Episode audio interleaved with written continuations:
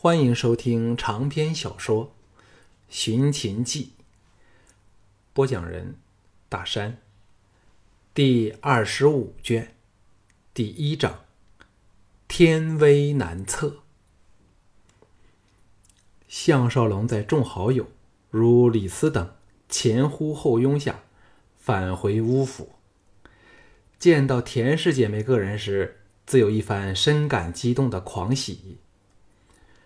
向宝儿刚满六岁，长得比一般的小孩粗壮，缠着向少龙问这问那，说个不停，逗得他腹怀大慰。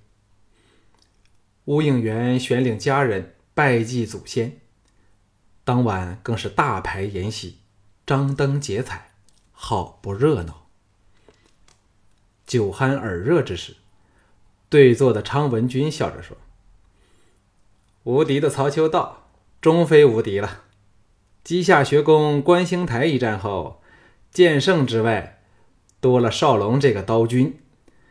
我看看东方六国还有什么可拿来压我大秦的？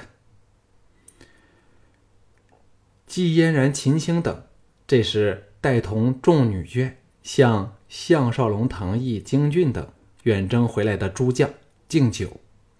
项少龙等。忙还礼回敬。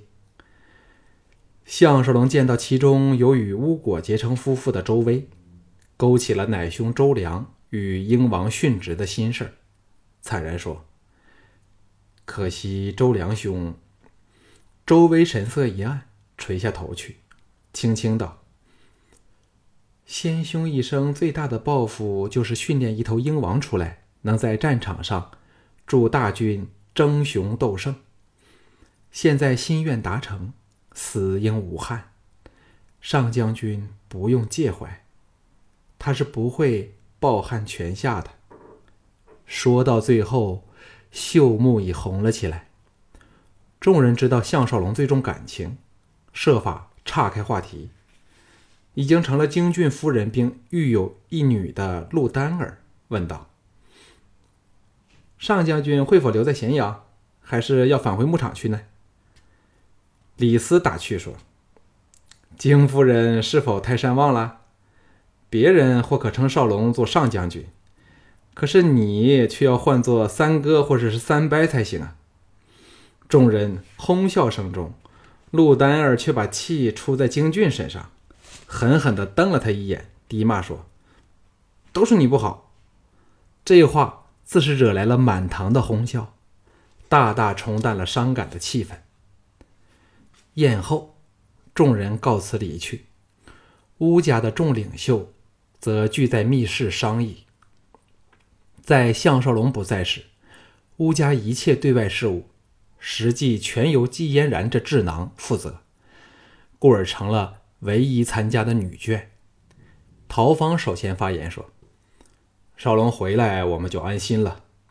我曾见过屠仙多次，证实吕不韦。”却与嫪毐是表面装作不和，其实却是暗中勾结，加上太后在背后支持，势力膨胀的极快。而在吕不韦的挑拨下，嫪毐长期留在雍都，所住的宫苑和日日用衣物、出门车马，处处比照国君。凡需太后盖玺的诏令，均先经他那对贼眼看过才成。季嫣然点头说：“由于太后的关系，雍都事实上已经落在嫪毐的手里。在吕不韦的默许下，他秘密组织死党，从各国招来大批死士，准备在七月楚军举行加冕礼时举事。此事的确令人头痛。”项少龙说。楚军早就在嫪毐的阵营内布了毛焦这招厉害的棋子，故而对嫪毐奸党所有的举动了若指掌。现在已经秘密召王翦回京，准备与嫪毐展开决战了。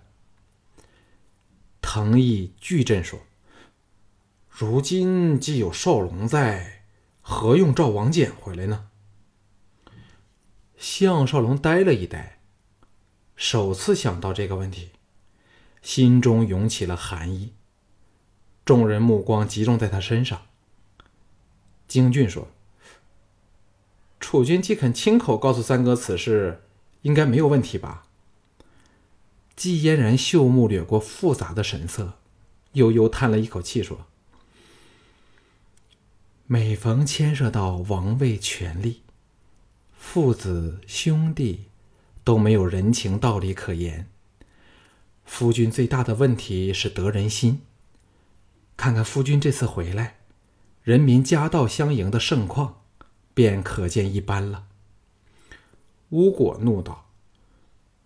楚军这天下可以说是姑爷给争来的，以及保住的，怎么可以？吴应元干咳一声，将他打断，说：“不要再说这种废话了。吴国，你真不长进。经历了赵人忘本的事后，仍有这种天真的想法。少龙现在就等同另一个白起，想想白起是怎样收场的。”顿了顿，续道：“幸好多年前我们已有决定，要远赴塞外，建立自己的王国。现在终到了最后阶段，杀了吕不韦后，我们立即离开秦国。此事可由少龙全权处理。”陶方也干咳一声说：“近来不知谁造的谣，说楚军实非先王之子。”亦非吕不韦之子，而是少龙秘密弄回来的。嗨，这些话太荒唐了。季嫣然奇怪的瞥了项少龙一眼，垂下琴手，神情奇特。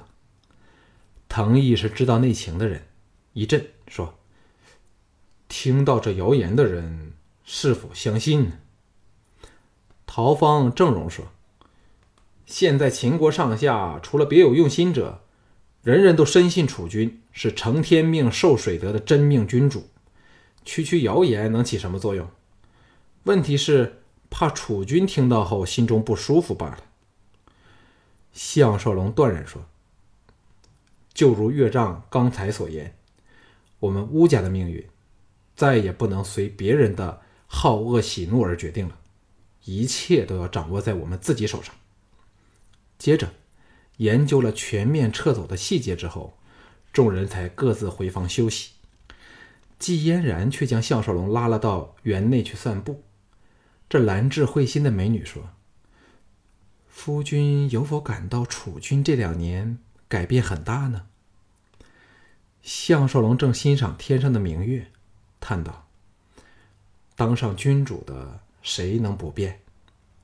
季嫣然说：“说得好。”绝对的权力使人绝对的腐化，这不正是你的警示名句吗？楚军威权日增，性格欲趋阴沉难测。哎，李斯也变了很多，再不像以前般和我们吴家亲近了。少龙，你若像以前般坦诚待人，很容易会吃上大亏的。项少龙呆了一呆时。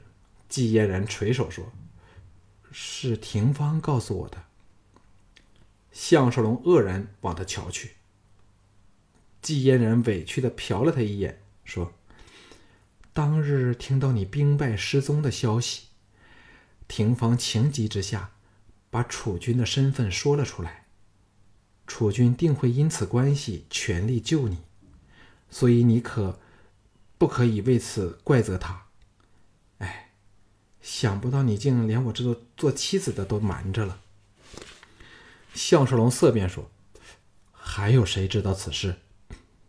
季嫣然道：“当然还有智智知道，不过我已吩咐了他严守秘密。少龙啊，若没有此一事实，任他谣言满天飞，仍不能影响你和楚军的关系。但现在……”当然是另一回事了，少龙不可不防啊！项少龙点头说：“多谢嫣然提醒，这事儿我早就心里有数。夜深了，我们回房休息吧。”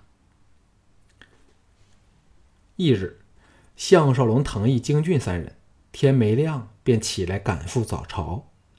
到了议政殿时，赫然发觉，不但吕不韦来了，嫪毐也从雍都赶来。当时大感不妥，嫪毐挤到项少龙身旁，把他拉到一角，说：“听得少龙遇险，我和太后都担心的要命呢。”项少龙当然知道他口不对心，却不揭破，装作感激的说：“啊，有劳老兄和太后的关心了。”嫪毐忽然凑到他耳边，还要压低声音说：“不知是谁造的谣，这几个月来不断流传楚军不是先王所出，而是少龙弄来的把戏。于是我向太后求证此事，经商议后。”决定把在邯郸曾收养楚军的穷家夫妇请回咸阳，以去天下之祸。项少龙装作若无其事的答道：“呃，结果如何呢？”嫪毐双目寒光一闪，盯着他说：“结果是发觉在半年前，张丽夫妇和左邻右舍数十户人家，全部丧生在一场突如而来的大火之中。”四百多人，不论男女老幼，无一生还。此事在邯郸非常轰动，成了令人不解的悬案呢。项少龙立即手足冰冷，脑内一片空白，茫然无措。嫪毐的声音像从天外远方般传来，说：“刚才我和仲父谈起此事，仲父说。”少龙曾告诉他，楚军早把张力夫妇接回咸阳享福了，但为何事实竟会是如此呢？以项少龙的极致，一时也无词以对。幸好这时钟声响起，各大臣忙于归班。项少龙答了句：“嗯，此事的确非常奇怪。”便乘机脱身，到小盘高踞龙座。接受了文武百官的朝拜，项少龙仍然是心神不宁，想着嫪毐刚才透露的可怕消息。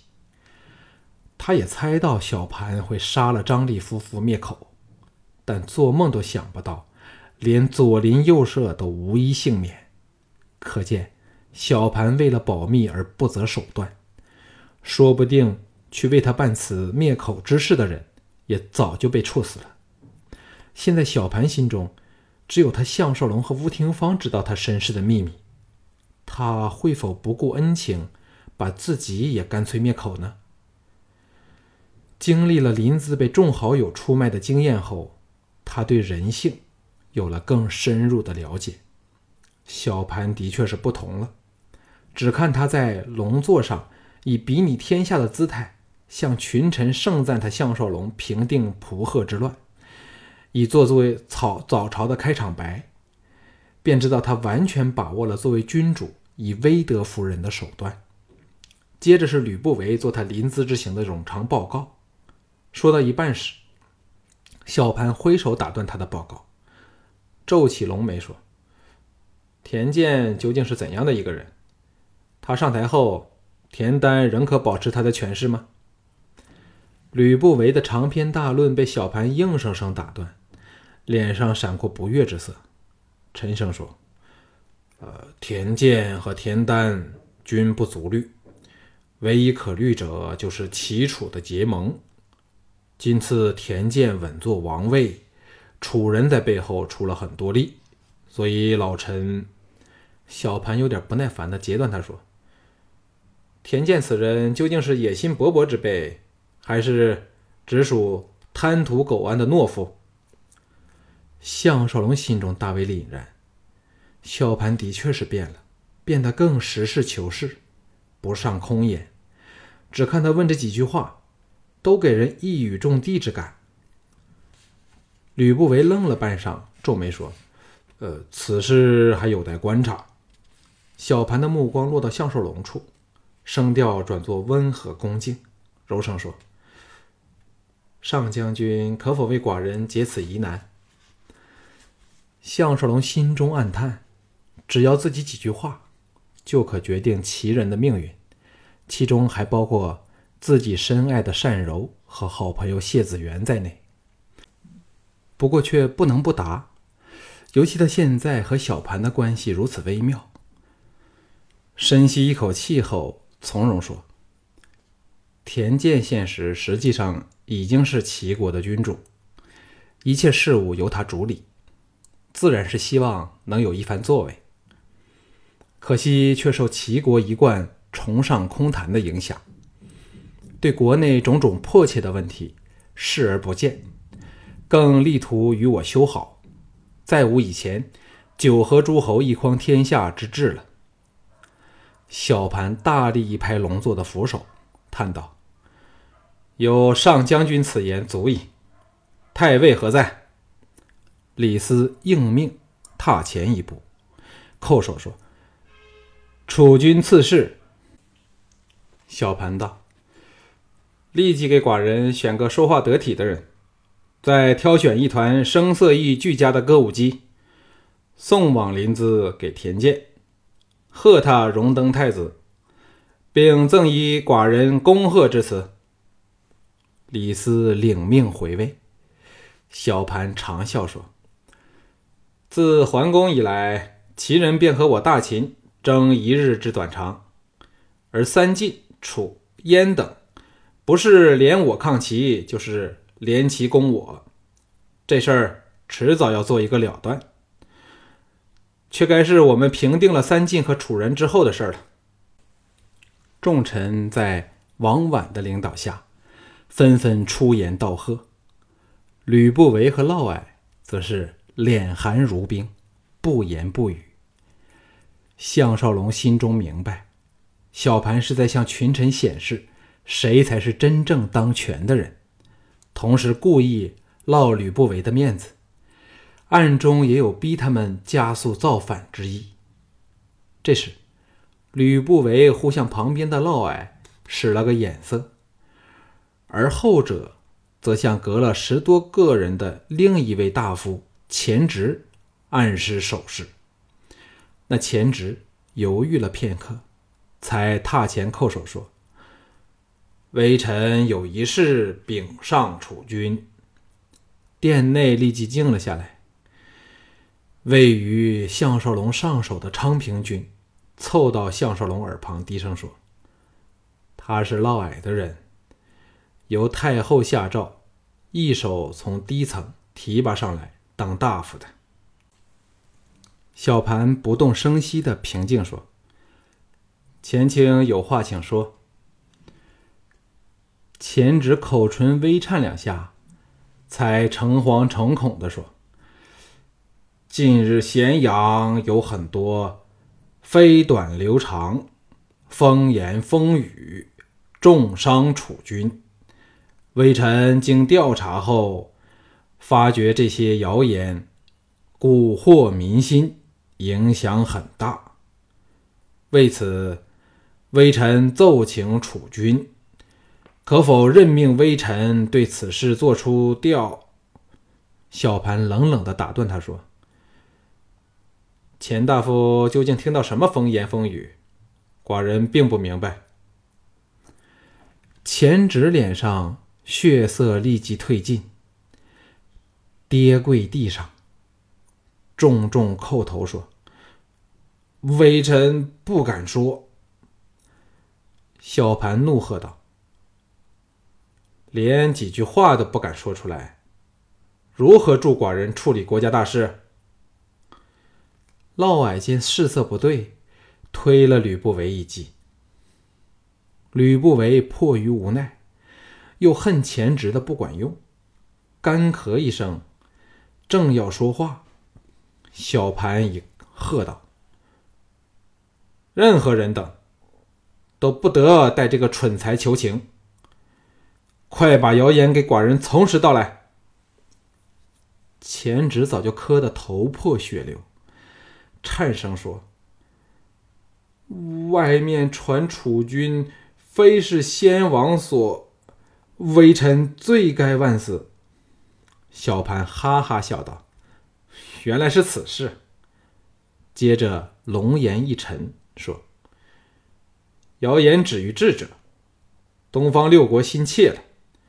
故意散播流言，污蔑寡人；而前职，你竟将谣言当作事实，还说什么影响人心？前职吓得屁滚尿流，叩首悲叫说：“微臣并没有误信谣言，微臣。”小盘暴喝道：“给寡人立即把这奴才推出宫门斩首，族中男的全发放到边疆充军，女的充作官妓。”在众臣噤若寒蝉下，平呼楚军开恩的前职，就那样被昌文君和如狼似虎的禁卫拖了出去，只余下殿心的一滩因扣破头颅而留下的血迹。吕不韦和嫪毐的脸色要多难看，就有多难看。殿内落针可闻。无人不因小盘难测的天威而惊凛。还有几个月，小盘就正式加冕为秦国一国之君了。谁还敢在这等时刻出言冒犯？项少龙整条脊骨都凉沁沁的。小盘变得太可怕了。小盘恢复平静，淡淡的说：“现在这无稽的谣言终于传到殿上了。”众父认为该怎么样处理啊？吕不韦也恢复冷静，沉声说：“楚军说得好，谣言止于智者，只要我们不做理会，自会止息。”小盘微微摇头，表示了他的不同意，再向众人问道：“众卿可有什么良策？”昌平君在项少龙耳旁说：“到我出场了。”这才踏前禀告说：“臣下认为此事应从速处理，请楚军降下圣谕，赐示万民，以后不准有人私下谈论此事。凡有违论者，罪及全族；告发者，重重有赏。如此，谣言自然平息了。”项少龙心中恍然，知道小盘早和李斯、昌平君等几个近臣有了默契，要以雷霆万钧的高压手段平息这个风波。小盘欣然说：“卿家此言甚合寡人之心。